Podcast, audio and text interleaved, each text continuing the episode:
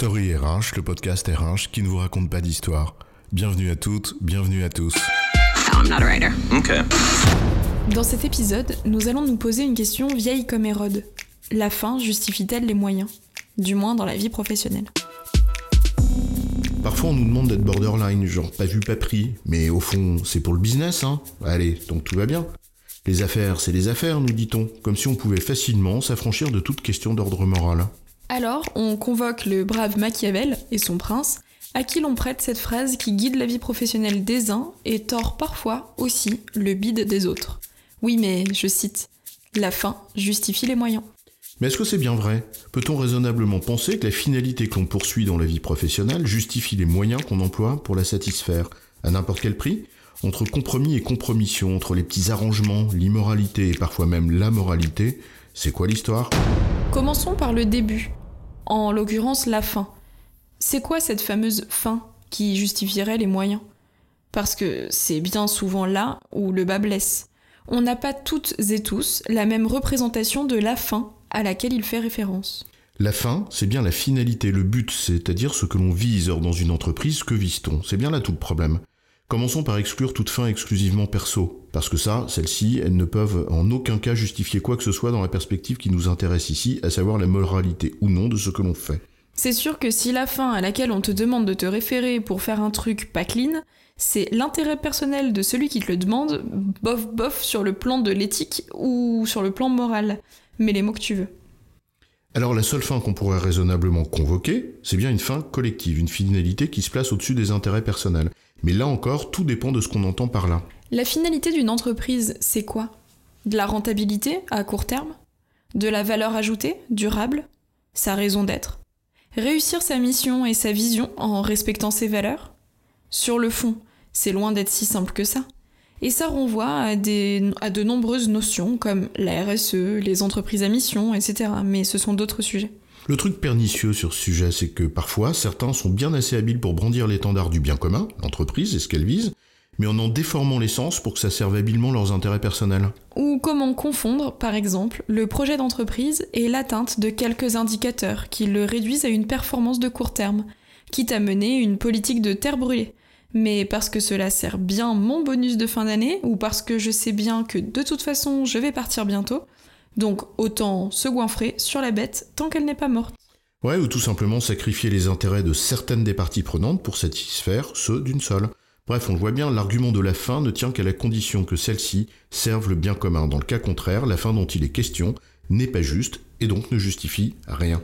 Certains et certaines ont peut-être lu Machiavel un peu trop vite. Je cite ses écrits. Un habile législateur qui entend servir l'intérêt commun et celui de la patrie plutôt que le sien propre et celui de ses héritiers doit employer toute son industrie pour attirer à soi tout le pouvoir. Je répète, pour servir l'intérêt commun. N'est pas prince qui veut en effet, et à supposer que la fin poursuivie s'inscrive dans cette perspective légitime du bien commun. La seconde question qui se pose est donc, dans cette hypothèse, tous les moyens sont-ils bons pour autant? Cela pose en d'autres termes la question de savoir si des moyens immoraux sont justifiables par une finalité qui, elle, le serait. L'immoralité du moyen serait-elle excusée par la moralité de la finalité poursuivie? En gros, tout serait permis si c'était efficace pour servir une juste cause, c'est ça, même si c'est pas un moyen moral. C'est en effet ce que cela voudrait dire.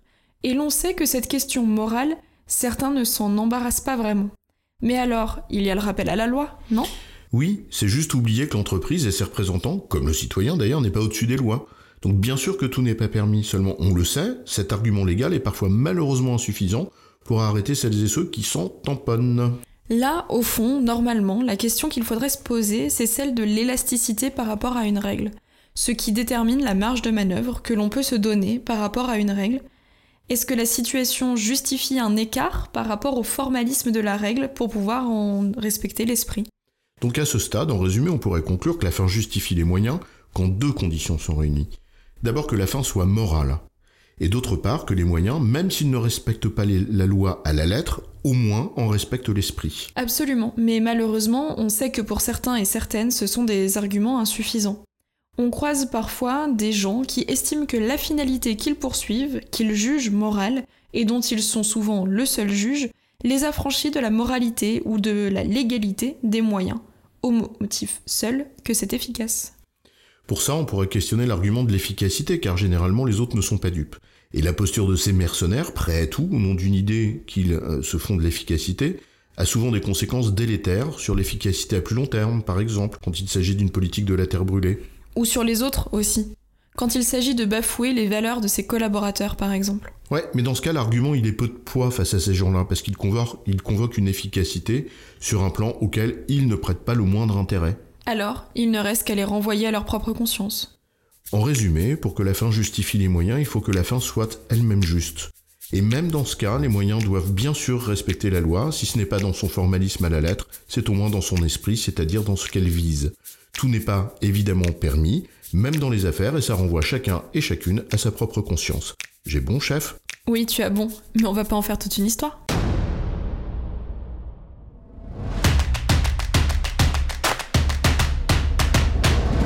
Story RH, le podcast RH qui ne vous raconte pas d'histoire. Retrouvez tous les épisodes sur storyrh.fr.